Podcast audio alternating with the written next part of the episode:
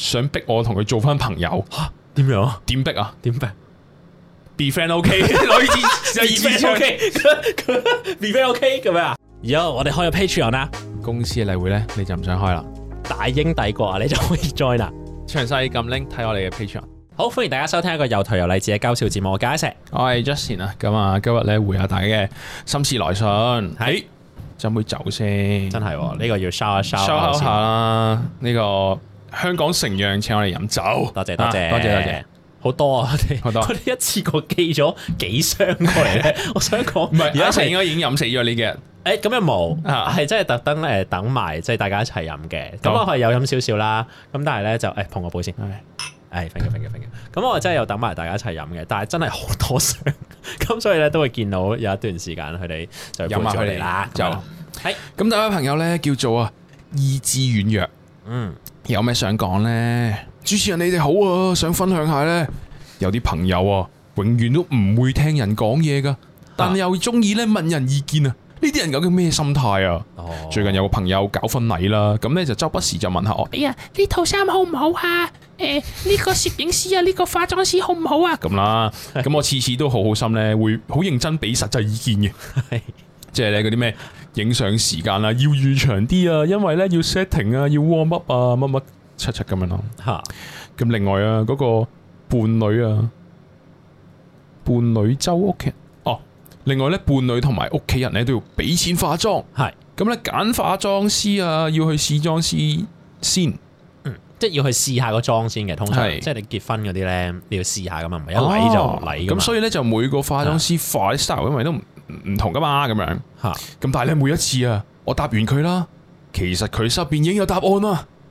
咁啊就話根本啊有晒咧理由咧已經揀佢想揀嘅選擇啦。嗯咁啊，大佬啊，你有決定又唔好問我啦，問我做咩啫？嗯你只係想聽到你想要嘅答案啫 嘛，揾認同感啫嘛，想揾人聽你講嘢啫，係咪啊？ 大佬啊，我好得閒啊，而家冇嘥我時間啦，屌！講完又唔撚聽，嚇我認真俾意見你啊，你根本就夜夜都 ban 晒啦。嚇咁所以話咧，人啊，只係想聽呢自己想聽嘅説話，唔啱聽嘅嘢，你想唔想聽啊？ 嚇跟住就括好 by the way 咧，下面就揀咗話直屌，嚇但係咧佢直屌係屌高人就唔係直屌佢。我哋通常揀有一出有一揀係因為係來生嗰啲有咯。嚇咁如果你想我幫你屌嗰人咧，你唔使剔嗰樣嘢嘅，係因為我會有自己嘅選擇嘅。OK，我就同你個朋友一樣咧，嚇啊唔係，我唔係同你朋友一樣嘅，嚇我唔可以。啊唔係，你而家好似你朋友咁樣，哦，你就想哦聽你想聽嘅説話，嚇？我係未必會直屌嘅。不過你睇埋你繼先，續啊，你繼續啊我下次啊唔會認真覆佢 噶啦，最好就唔覆佢。嚇，咁係啊，佢都唔好嘥時間 啦。咁就話咧，怕俾當事人睇，就希望唔好自造精 華。喂，你又你又冇你個名，又冇你個樣，又冇你把聲，你又知係 你。咪係咯，咁又話咧，祝阿黎智英長做長友，就定等佢咧翻工啦，繼續聽 定係照咪。定係咧佢叫意志軟弱啊嘛，話唔定佢有個紋身係好大 嘅，手心口即係即係意啊志意志額軟頭弱，額頭作咗，呃實認到嘅咁 樣，咁哦誒佢就去，就佢就想我哋幫佢調呢個人啊嘛。但係我屌唔晒喎呢啲，即係你你明嘛？有啲好多人就係本來就係屌你，你都識講啦，咁佢就係想聽自己想聽嘅嘢啫嘛。我我但係呢啲我通常已經我已經發明咗個超偉大嘅方法噶啦，呢、個呢、個呢、個方法叫做咁你覺得咧咯。即係呢個嚇呢個咁你覺得咧係超超撚有用嘅喎，即嗱，係因為我自己，譬如喂一條友問到我去俾佢嗰啲結婚嘅意見，咁應該都熟熟地啦。啊咁我就會覺得你冇理由對一個熟熟地嘅人，你唔知佢脾性喎，哦又真啦，係嘛？啊喂，請直屌我屌你 啦，你唔醒目啫嘛。我覺係得嘛我覺得調翻轉可能係咧，誒即係我一咁你嗯咁你覺得咧咁係一個啦。二就係我覺得成日都會俾一啲 fake 嘅意見一咯，哦，即係你擺到明其實佢個諗法你 feel 到佢其實係想揀 A 嘅，你擺你擺個 B 出嚟，嗯係咯，唔係即係我我我就會 然後問就俾另一佢個揀問咯題就係啊，首先就係你個 friend 係咩脾性，你要熟知啊。第二就係你會嘥咁多時間去幫你幫佢分析之啊前，我覺得你都要睇下佢係咪會肯聽人講嘅人咯。哦，如果唔都係係啊我我就唔會嘥你嘅心機咯。咁誒與其你話屌呢一類人，因為呢個世界好多呢類人噶嘛，其實嚇即係佢心入邊已經有答案，但係佢問一問先，但係佢都係唔聽你講嘢嘅。嚇其實每一個人都會遇到嘅呢啲人，身邊你一定有嘅。但係咁就變咗係你會防唔到啊嘛呢啲人，啊咁就係你 train 自己去留意咗嗰啲人，佢係即係去問你嘅時候去求啲咩咯。嗯咁啊下下你都交個真心出嚟啊，打個 Excel 表同佢分析邊間化妝師邊啲時間 好，直畫埋時間表俾佢點樣話可能呢個嚇。咁借冇咁人你啊你就憤怒啦咁樣。你你想屌佢，因為你中意呢個 friend 啫嘛，你愛佢啊嘛，你屌咩啫？你你唔係想屌佢嘅，原來咁啊，係咪啊？用即係你愛化用解愛。化 解，你如果唔係錫佢一啖，你呢個咁樣，我完全係覺得嗰啲叫咩啊？即係嗰啲即係怨氣嘢咯，即係佢，哎呀，真係好撚麻煩，你唔幫我係不屌過佢可能啦啊，咁樣意志軟弱，可能佢打完篇嘢過到其實算嘅就 happy 啲係啦咯嘛。好唔啦係，因為我覺得你一個朋友會問你佢婚禮嘅意見，實 friend 嘅係咯，實 friend 啦，你都唔會嬲佢一世嘅係嘛？係啦。好冇？好啦唔好嬲落去啦。我哋覆下一位朋友， 下一位朋友咧叫阿 wing 啊，有咩想講咧嗯？Hello 黎智英，誒、就唔係啲咩主題嘅，想同你哋講嘢啫。 ，OK 早排咧 IG 啊就 suggest 咗你哋啲 reels 啊。嚇，咁咁啊已經 suggest 咗幾日 啦。咁就有一日咧就睇完就覺得幾好笑啦，跟住就啊開始喺個 podcast 度聽。哦，咁最後第一集可以聽啊，哇咁啊聽咗第一日就冇停過，即係點啊啊或者佢聽我由成第一日開始係嘛聽就冇停過，啊哈哈咁就每日咧得閒都聽幾集咁樣嘅。係哇咁啊就話咧成日忍唔住笑啦，聽嘅時 候，尤其係嗰啲搭車啊喺街嗰陣啦。咁我諗起咧，啊而家已經冇戴口罩啦，無啦啦自己傻笑就好似好戇鳩咁 樣。咁佢話而家聽緊咧，我哋嗰啲一九至二一年嘅 podcast 啊，嚇因為咧係覺咩得好特一九別，因為時間過得好快啊。譬如咧哦聽翻我哋 podcast 咧，就嗰個不自覺咧，好似嗰個時光又翻咗幾年前咁樣。譬如我哋講咩天竺鼠車車 啦咁樣，咁二三年聽翻就覺得有啲時光倒流㗎。 咁有啲咧誒政治性嘅話題啦，就聽住當時你哋笑住咁講咧。哦但係而家咧可能都唔講得嚕，有啲唏 噓。咁其實咧接觸你嗰陣啊，嚇我係大病緊啊，咁啊每日咧都瞓唔到覺，咁啊日日都好沮喪，因為個病情。咁病到咧又出唔到門啦，約唔到人啊，心情就好差啦。啊 但係聽 podcast 咧就會令我不自覺咧笑出聲，咁啊想同我哋講聲多謝咁樣。誒咁喺最病嘅時候咧，分享快樂俾我。平時睇 YouTube 啊，煲劇咧都習慣咧係兩倍速噶啦，因為覺得啊原速好慢啊咁啊，即係正常呢個係一個都市人嘅係嗰個啊係係係係壓壓力係咁樣嘅。係咁但係咧，你哋 podcast 咧係接受到原 速播嘅，因為真係咩唔想 miss 任何一句。 OK OK 就話咧，因為撐幾句你啲話題同埋笑點已經跳到好快。係咩？OK 吧咁啊有一日啊，Apple 咧可能係更新問題，就話所有集數都聽唔到。嗰陣仲聽仲驚一陣，就話咧唔通啊冇得聽你哋 podcast 了。 OK 咁又話而家追到三十一集，咁 OK 啊最近咧同啲朋友分享你哋啦，就希望咧快啲追到上嚟，同步到 live 更新咁啊嘛。咁啊希望咧你哋唔會屌我打到一嚿嚿啊！主要想講嘅嘢係，我係小英。 OK，咁佢又 cap 咗張圖 send 過嚟， 哦聽到呢一個就係佢誒 mark 到佢聽到三一集咁樣，嚇就聽緊二一年嘅集數啊！哇，兩年前啦，應該唔係一九年啊嘛，一九年好耐喎，唔唔係二一年都好耐，二一年三十一集咗。因為佢頭先講話咩二一年到，唔係唔係一九年到21年喎，零年開啊二零年開始係係嘅，應該係一九年太耐啦，係嘛唔？係，但係二零年嘅話題都應該同一九年好有關係嘅。即係我哋一主開始要我哋一開始係咯講我係哋咯，搞嘅笑都係，少就係少啦，即係我哋有啲話題選擇冇講啊嘛。咁而家就叫做係唔係我哋選擇啦，就個世界會逼你選擇唔可以講啦。 但係誒，我哋嗰時係講就係，至於盡量唔講一啲會越拉越長嘅話題嘅，係係係盡量咯。盡 量啦，好，thank you 你嘅支持。下一封，下一位朋友咧叫做加拿大英仔啊， OK 有咪想講呢？嚇話說啊，頭先喺啲飲品店嗰啲即係貢茶嗰類嗰啲啦，就買一杯嗰啲奶蓋紅茶啦。係咁啊，翻到去 dorm 撈暈咗，飲咗兩啖，我撲佢個臭街，做咩啊？咪又係奶茶， 俾佢嚇跣我一鋪啊六蚊啊加紙啊，都算佢勁啦，係咁多。咁就話 P.S. 喺加拿大咧掛住廣東話，咁掛住啲廣東話交入咧，就會每個禮拜聽你哋節目，多謝多謝。多謝多謝，哦，即係佢可能冇試過飲嗰啲奶蓋嘢，佢撈完之後就覺得不外如是噶嘛。係咪啊？即係六蚊六蚊加，但係奶蓋都有，唔同噶，因為奶蓋唔係鹹嘅咩？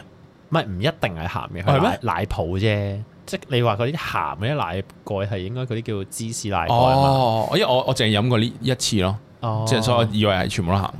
好我我覺得好奇怪，其實我我唔明奶蓋係做咩嘅，即係我我對我嚟講係即係好似啲人飲啤酒要上面嗰層泡同埋下面嗰啲酒都要飲到咁 樣咯，即係個口感多啲咯。完全唔吸引，我唔明。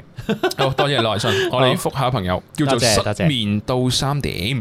吓，有咩想講呢？Hello 主持你好啊，係希望咧讀中我封信，因為咧今次投稿啊係有件困擾咗我九年嘅事啦。哦咁耐是係嘛？咁的啊！中學嘅時候呢，我識咗一個我形容為好似恐怖情一樣嘅括好朋友。不論呢 OK 我做咩都好啦，佢都會揾到一啲位呢去踩我啦、燒我，但係轉個頭呢，又會跟到一模一樣，吓亦會呢將我同佢啲嘢呢唱到通街嘅。而佢對我嘅控制力係極強啦。嚇當我同其他人玩呢，或者做一啲唔合佢心事嘅嘢呢，佢係會發嬲脾咁屌鳩我嘅。嗯打打下呢，就諗起一單係非常黐線嘅例子啊！係中三嗰年好中意睇 Harry Potter 同埋啲星座運程。嗰條友啊，就話我熱愛巫術，就同人講我係魔女，同埋咧，靚魔你頭先你頭先自動幫佢 scan 誒 filter 就咗，佢話條撚屌啊，佢自愛無術，佢嬲人㗎。嬲到啊，半年後呢，佢就跟我睇 Harry Potter，做乜鬼嘢？之後咧跟住啲同仲同我討論啲書嘅劇情。啊，我哦屌你啦！如果啊，我真係識巫術啦，第一時間一定係封住佢把口啊，佢把屎 口。咁啊，翻正題啦。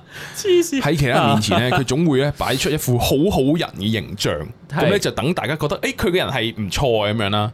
即係佢話括好就係 basically 係一個雙面人啦。嗯，亦因為咧佢啊，我嘅中學時期過得非常壓抑啊，嚇，成日咧會覺得自己唔好啦，係又唔可以同其他人講，因為咧大家會覺得劈佢好好啊！咁樣。咁啊，所以咧，我放學嘅時候咧，都會冇晒朋友噶咯，哦然後成日咧又會好大壓力咁啊，自己喊咯，會搞到個人好自卑。誒，終於啊上到大學就有機會咧遠離佢啦，亦都反思啊自己當年咧發生嘅嘢，就話咧決定咧下定決心就將呢個人斬斷。但係咧佢就好似咧屙屎嗰時懸吊住嘅屎一樣，咳唔斷啊！甚至咧開始利用一啲朋輩壓力咧，想逼我同佢做翻朋友。點樣啊？點逼啊？點辦？ be friend OK，女字 B 女 friend 字 OK， OK，B friend OK 咁樣啊，好難喎啊！點但樣我啊？真係搞唔掂啦！一見到同佢有關嘅消息咧，都會覺得好攰、好大力。所以咧，中學嗰班 mutual friend group 咧，有乜嘢咧再聯絡咧，嚇，都會淨係同一個佢自認為最好嘅朋友講嗯，佢做嘅壞事，同埋咧即係都少咗即好係多都啦，啊係啦，好少好多，同埋會嗯揾其中一個人解釋翻嗰啲背後原因咁樣。嗯嗯嗯嗯，但係啦，最近同翻嗰個 friend 出街啦，佢都成日會有意無意咁樣提住嗰條友啊，令我好困擾。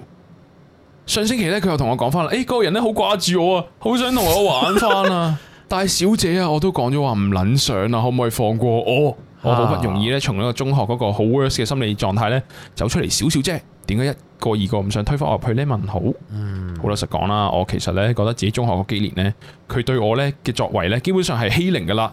但係身邊啲朋友又幫佢講好説話啦，話佢唔係有心噶，咁樣開始令我質疑係咪我跌撚咗入異空間啊？定係我份人咧太敏感？ OK，咁啊希望主持可以俾啲意見我，究竟佢係咪 bully 定係我諗太多？嚇，然後又應該點樣面對呢班想我同翻嗰個人和好嘅圈子嘅朋友呢？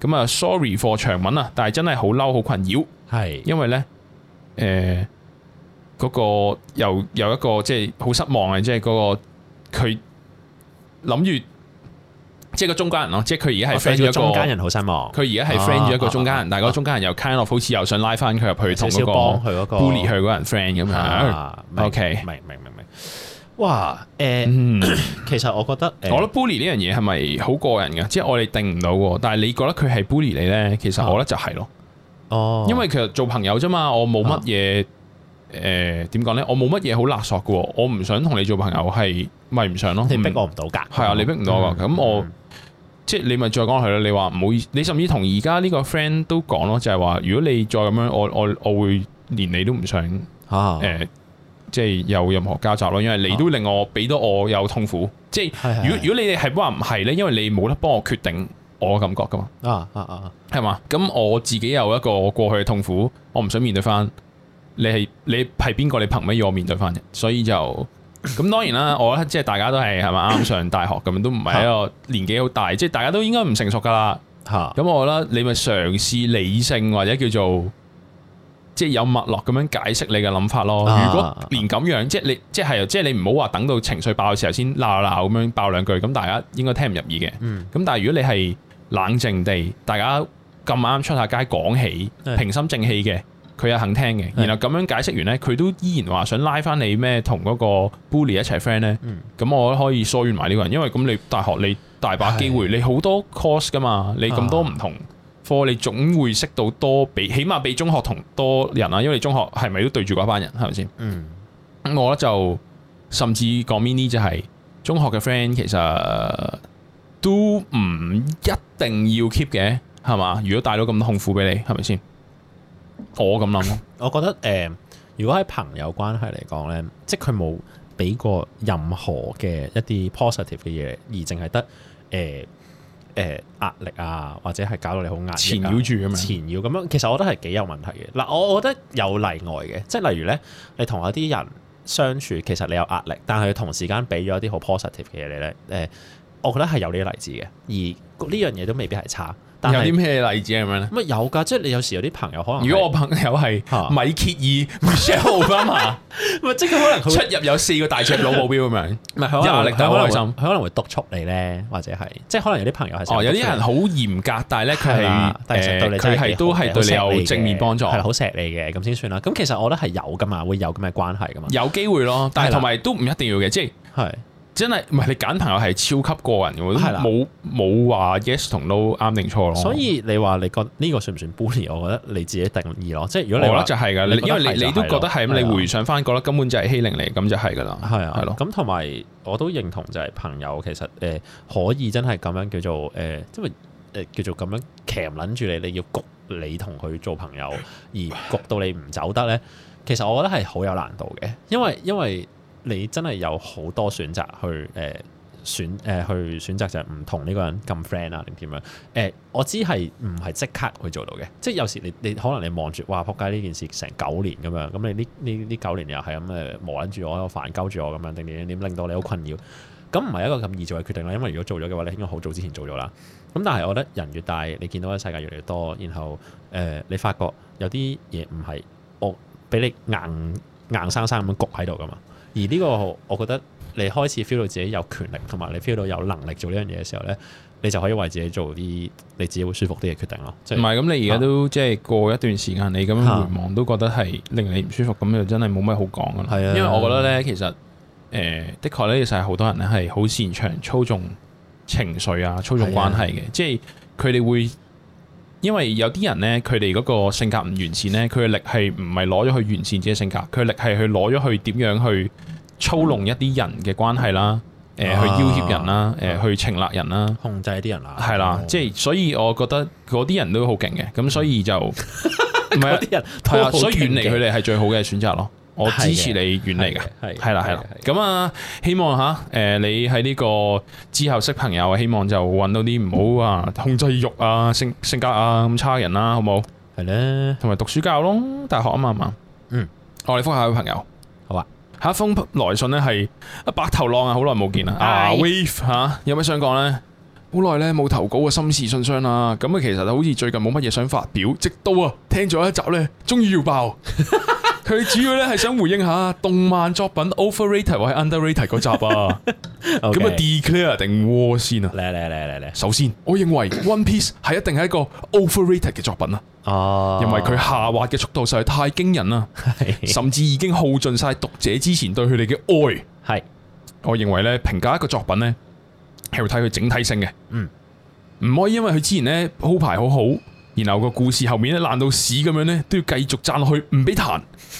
幾個月前咧揾到少片段睇 啦，括號之前咧都有啲好網友咧就話誒、呃分享嗰啲路飛咩開五檔嗰期噶啦。咁啊，不論分鏡啦、信息啦、劇情都明顯地係混亂同埋唔知講咩咁樣嘅。基本上 係咧，係就算咧俾佢捱到結局咧，我都可能只會誒、呃、聽其他人轉述佢嘅結果係點咧，得個知字就算噶啦，就唔會係有勇氣由氣坑嗰個位咧再睇翻落去。係講論到呢點咧，就咧俾人鬧咧鬧爆啊！老土嘅火影咧，我反而就想讚嘅，嗯因為起碼火影忍者啊個名係完完整整咁完。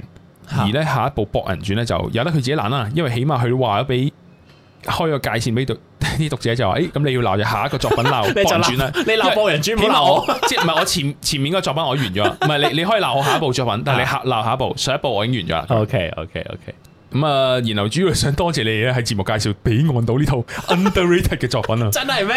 印象中咧好多年咧，因為嗰個附件嗰張引人入勝嘅圖咧，揾個漫畫睇，但係咧就冇深入過深究嘅內容。但係今日一睇咧就不得了啊！啊除卻好多咧令人不能直視嘅獵奇畫面外咧，我見到嘅作者喺一個叫做單一嘅殺戮嘅主題上面咧，都有啲不同嘅價值觀上分享，不論係國家、啊社會、種族、細緻咧，係唔同朋友圈子啊、基本等等，都有描寫到咧唔同價值觀上面嘅衝突啦、矛盾。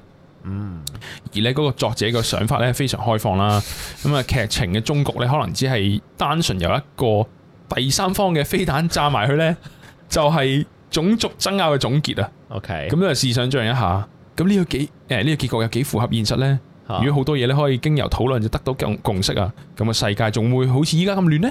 嗯所以咧，如果唔驚核突啊，想挑戰自己核心價值嘅咧，就極度強烈建議睇。嚇印象中係咪柯南推介嘅咧？咁係啊要有機會要親自多謝佢呢個推薦，係係係哦冇佢錯。推嘅，係佢推，我哋係佢做嘅，係佢做嘅， 我哋下次 見到 a Wave 嘅時候，你多謝佢。係跟住佢就夾咗一個副圖仔，就好撚就好獵奇嘅，好撚獵奇咁就嘅唔一方幕。便講噶啦。我我我都 會高速咁放落 YouTube 嘅，係咪哦，咯擺擺半秒咁樣咯。 啊多謝 a Wave 嘅來信啦。我哋係休息下先，好，跟住聽嚟自 Ginger Root 嘅 Weather。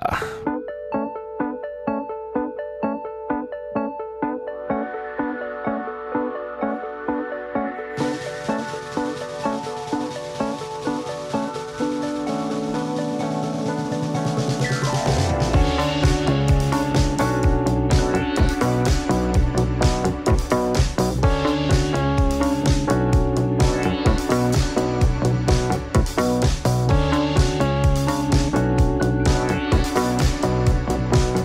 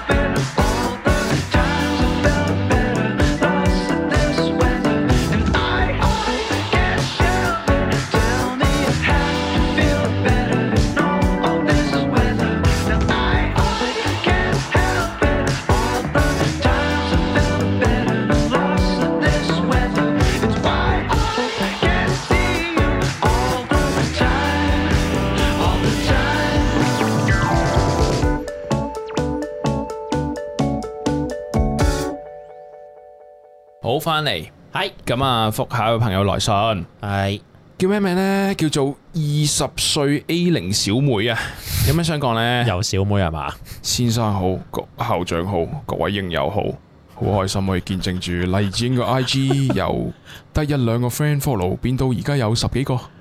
黎智英係我舊年嘅 Spotify 聽得最多嘅節目第一位啊，足足聽咗成千九幾分鐘啊！真係㗎？所以都好多謝呢兩位多謝主持多謝帶俾我咁哦多歡樂嘅。誒唔係因為佢一多謝講小妹我就我就用男人聲嘅，一定係。同埋咧，我以為佢嗰個先生好校長好各位好咧係 Twins 嗰個 reference 嚟㗎係嘛？我佢二十歲應該哦真係唔識 twins 啊！我唔你知死啊老嘢。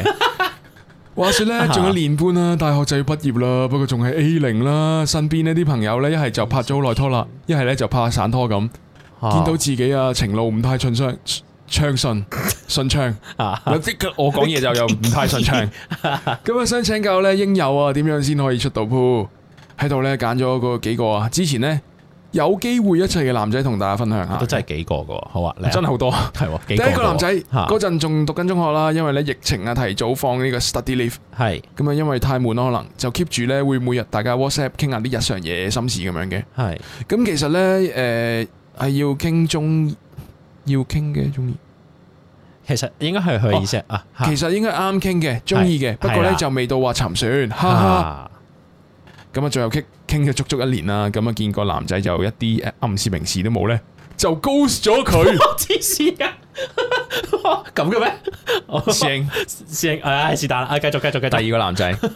第二個男仔好有才華 嘅，咩樂器都識啊啦，做嘢又好勤力啦，間唔時咧就會煲啲女人茶俾我飲。哇，咁勁， 情人節食完飯之後咧，仲會送啊玫瑰花俾我啦，我又收咗嘅。哦嗰刻啊係有少少咧小鹿亂撞嘅，啊不過咧佢實在太中意遲到 啦，成日都激到我好嬲，所以我就決心拒絕咗佢。哇，正，OK OK，喂，做咩三隻小豬故事？啊我而家唔等係緊唔三隻係，小我好似豬。突然間 get 到佢 A 零係佢自自愿嘅，佢唔係。 你繼續係繼續繼續，即係咧第三個男仔，第三個男仔咧 就住得好近嘅，成日咧送我翻屋企 啦。我哋每個月都會咧食下飯、寫下卡、哦 煲下電話粥咁樣嘅。咁啊，嗰陣佢成日搶我啦，我就話咧俾多啲時間我諗下。哦，加上咧，佢屋企人唔想佢拍拖，最後不了了 之。又關佢屋企人事？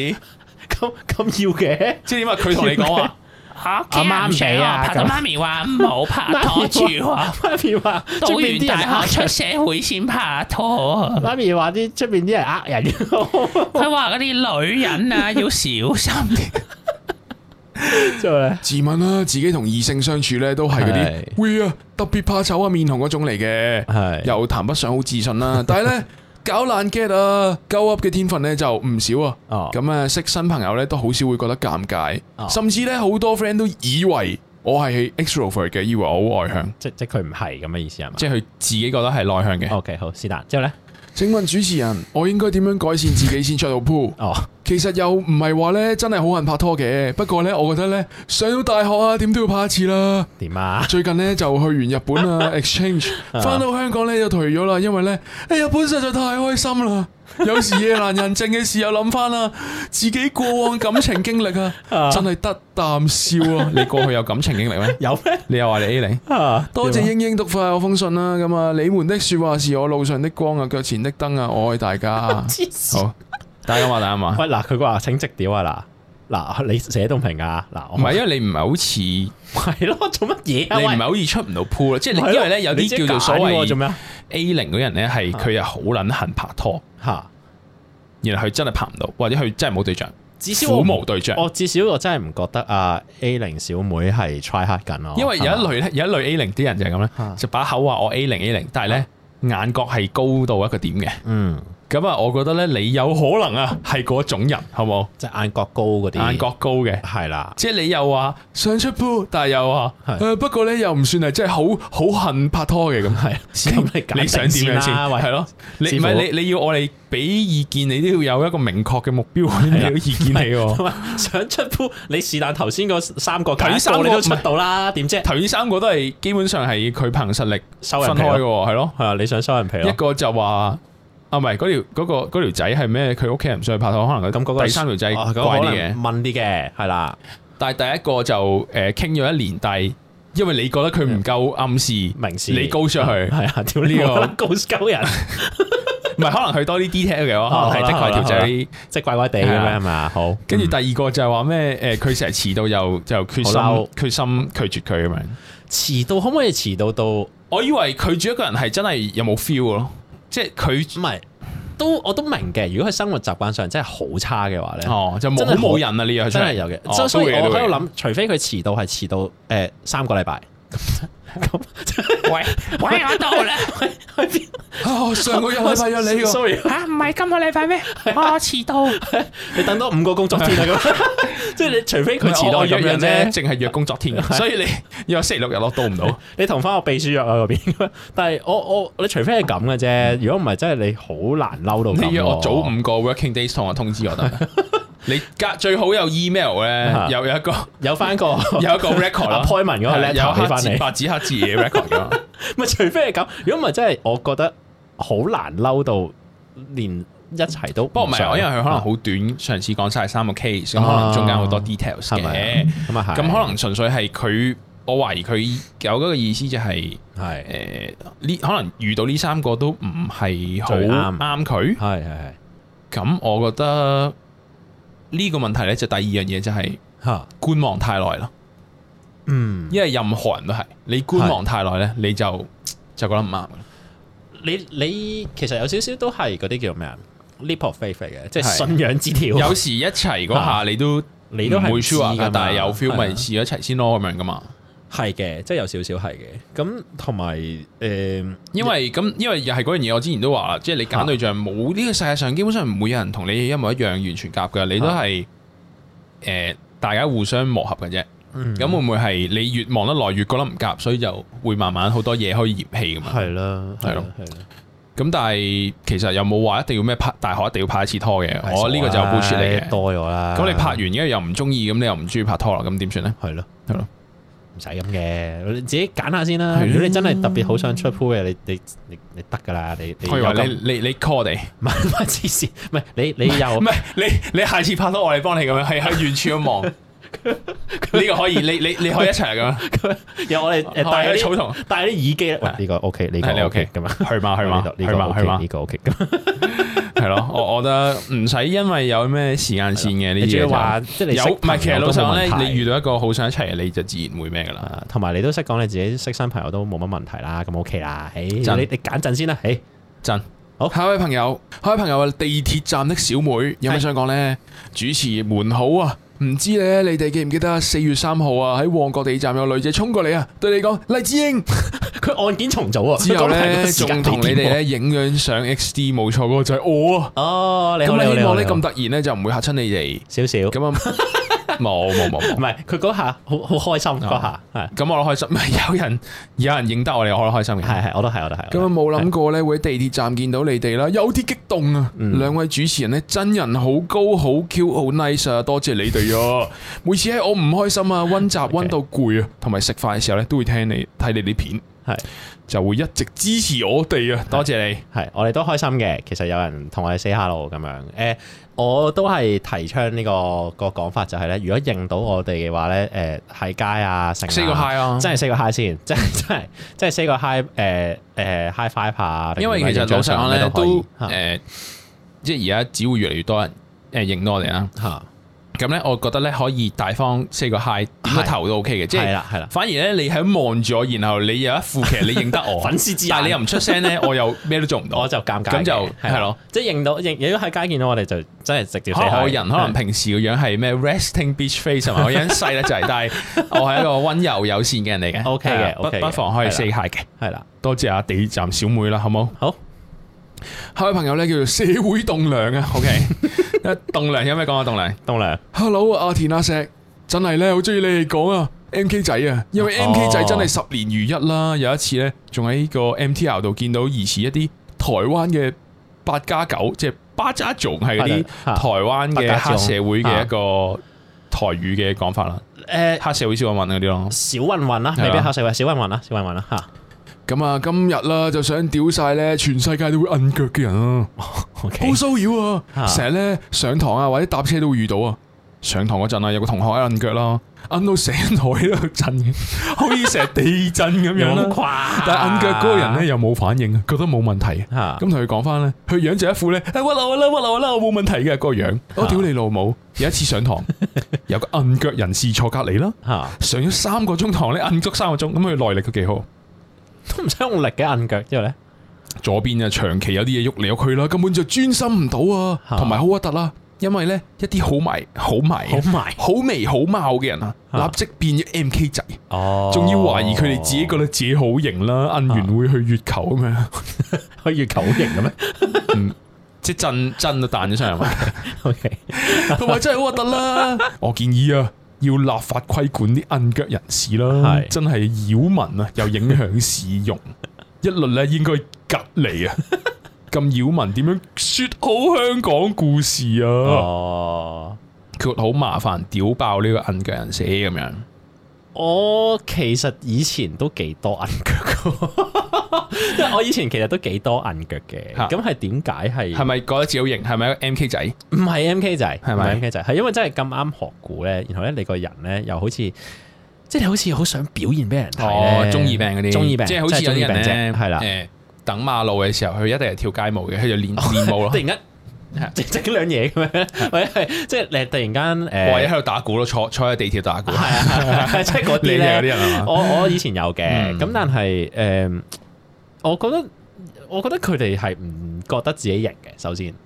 咦？我覺得呢個摁腳係唔係因為型嘅，因為唔係咩摁？我覺得摁腳係因唔為舒服嗯係嘅有扁肉咩？哦，摁腳哦，喂，即誒誒，唔打計鼓嗰啲唔計我嗰種唔計打鼓嗰啲唔計先係啦，唔計中二病嗰啲哦先，即係我覺得普遍嘅人摁腳係咪摁腳覺得係舒服嘅？有嘅講法就係話嚇係舒壓嘅。係啦係啦係啦，即係你有做嘅一啲講法無甚意至識係話嘅唔知咩摁啊腳係咩促進血液循環咯，啊我唔知 係咪啲同埋啲恐怖科學假啊新聞嚟係㗎？咪呢啲啲北野武？啊，歪住隻眼講嗰啲嚟啊？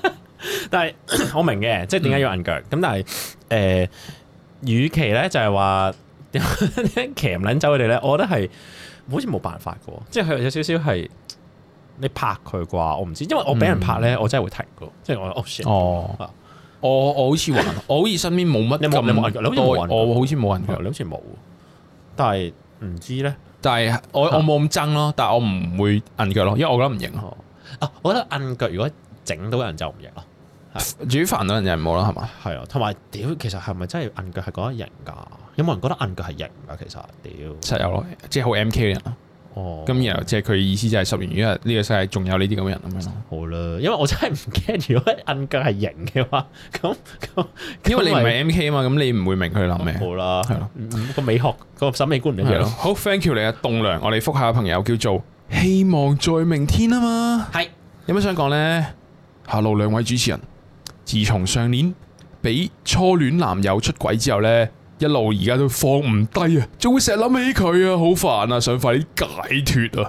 呢段時間呢，有試過好多方法啦，例如做運動、試新嘢、識多啲新嘅人咁樣，但好似冇乜用，因為一靜落嚟嘅時候呢，都會諗起佢出軌呢樣嘢啊。啊，括好本身咧以為最多咧唔適合都係分手啦，但係冇諗過咧佢會出軌，好傷心咁頭咁頭。啊，咁嗯又唔係好想玩 dating app，因為咧費事好似未準備好就搞到其他人咁樣。唔知啊，其他唔知兩位主持有冇類似經驗呢？有冇咩解決方法？過兩招唔該。咁之後就話咧，P.S. 啊睇 show 見到你哋，不過獨撚性格咧唔敢打招呼，而家補翻 X.D 加油咁樣。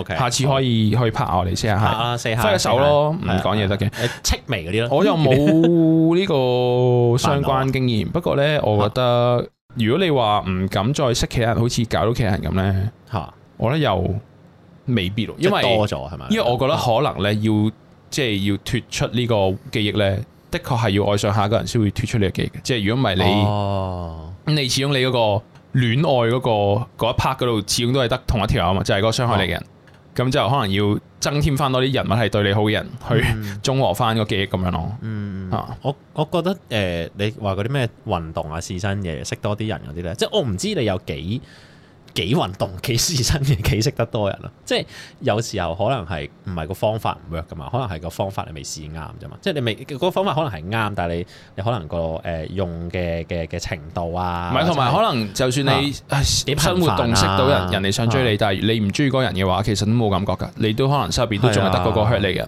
咁所以可能係要你自己俾一個期限自己啊，幾時 ready 決定開始啊，會唔會揾揾對象咁樣咯？咁啊同埋我覺得樣有個有個 idea 要都幾 embrace 嘅要，就係、就係、誒。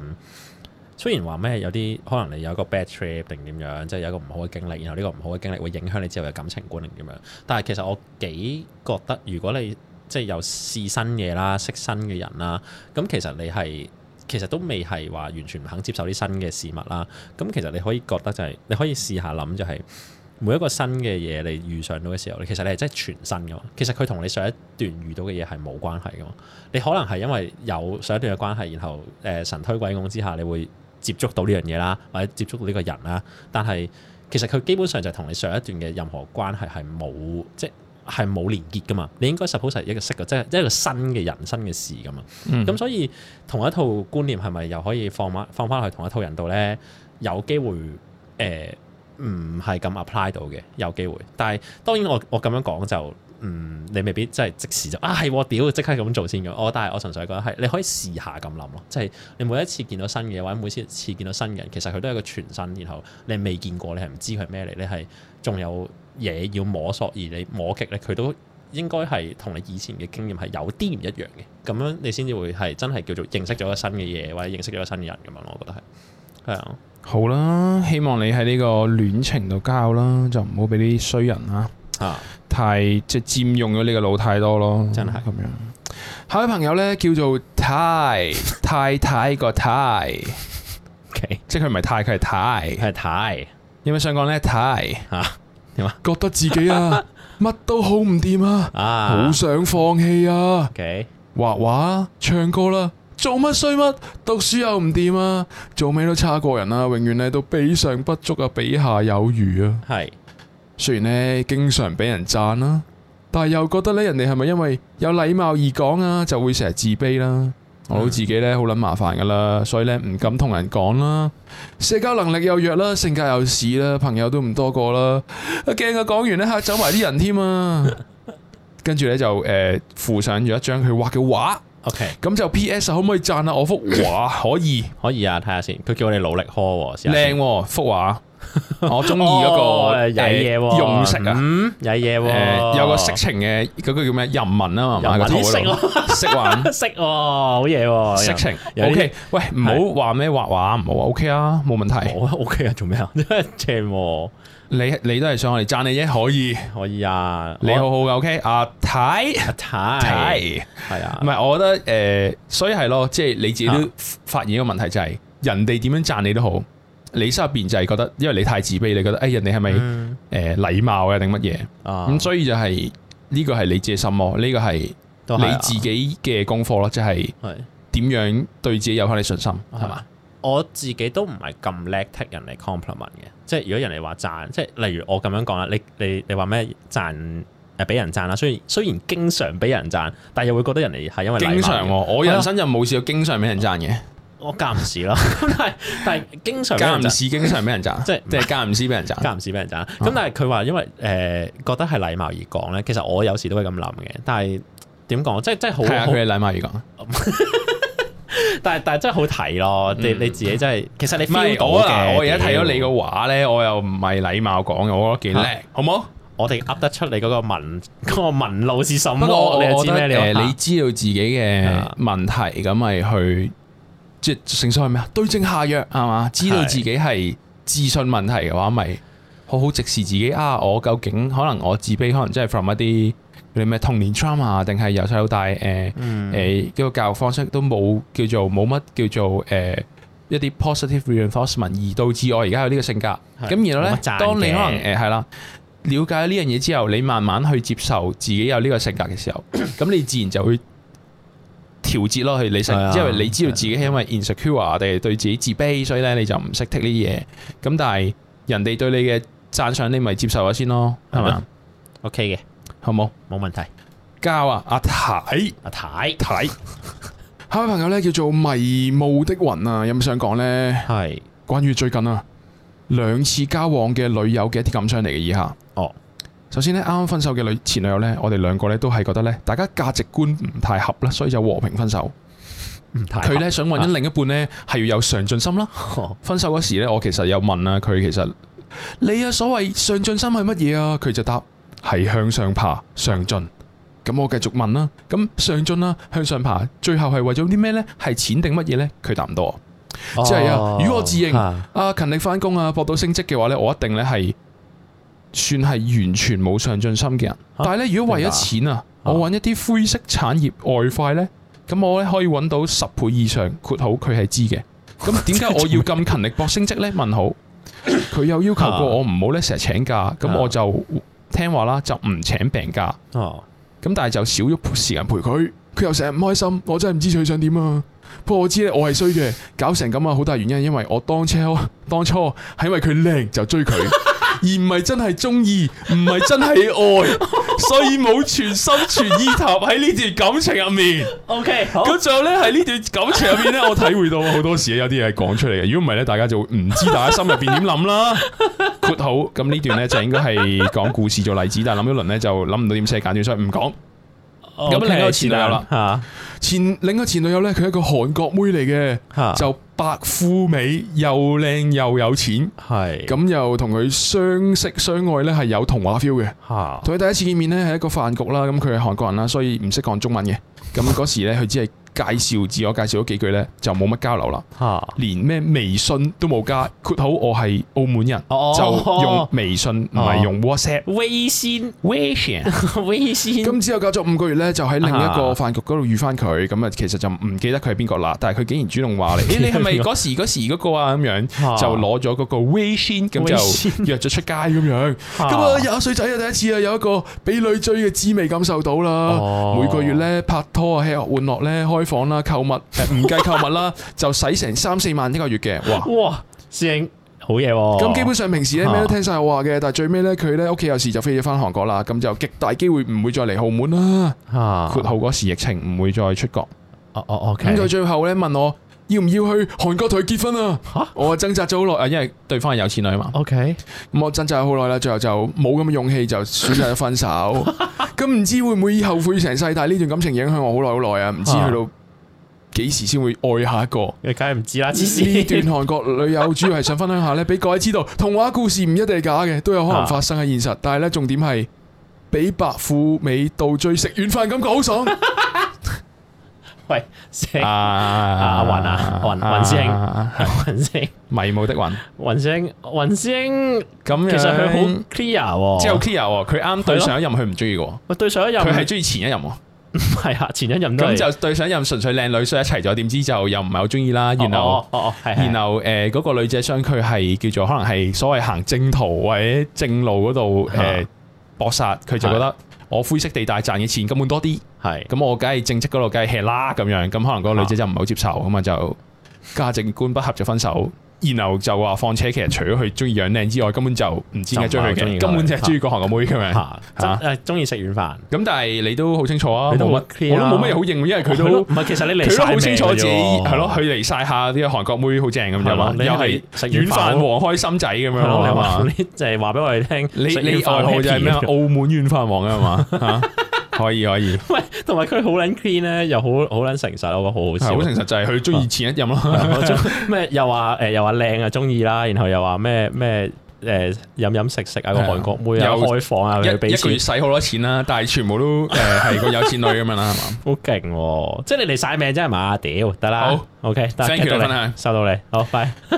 咁啊，我哋今集咧就覆到差唔多啦。我哋多謝今集來信嘅人啦，我哋會繼續覆大家嘅心事來信嘅，所以有咩心事咧，歡迎來信我哋心事信箱啦。係咁樣咧，我哋咧有個 Patreon，咁我哋每個星期你會喺 Patreon 入面咧就開個例會啊，同大家係 live 可能傾下偈，分享呢啲可能平時 podcast 唔會拎出嚟講嘅嘢啦。有啲真係唔講得嘅，有因啲為乜嘢 咁樣咁係咁啊？都幾如大果咧鑊嘅有冇啲錢話，哎呀讀緊書冇錢或者啊我好窮啊咁啊，喂！如果想支持我哋咧，可以去咩誒 Instagram 啊、YouTube 啊，幫我哋 like 下啲 post 啊、like 下啲片啊、 share 下咯， share 下咯。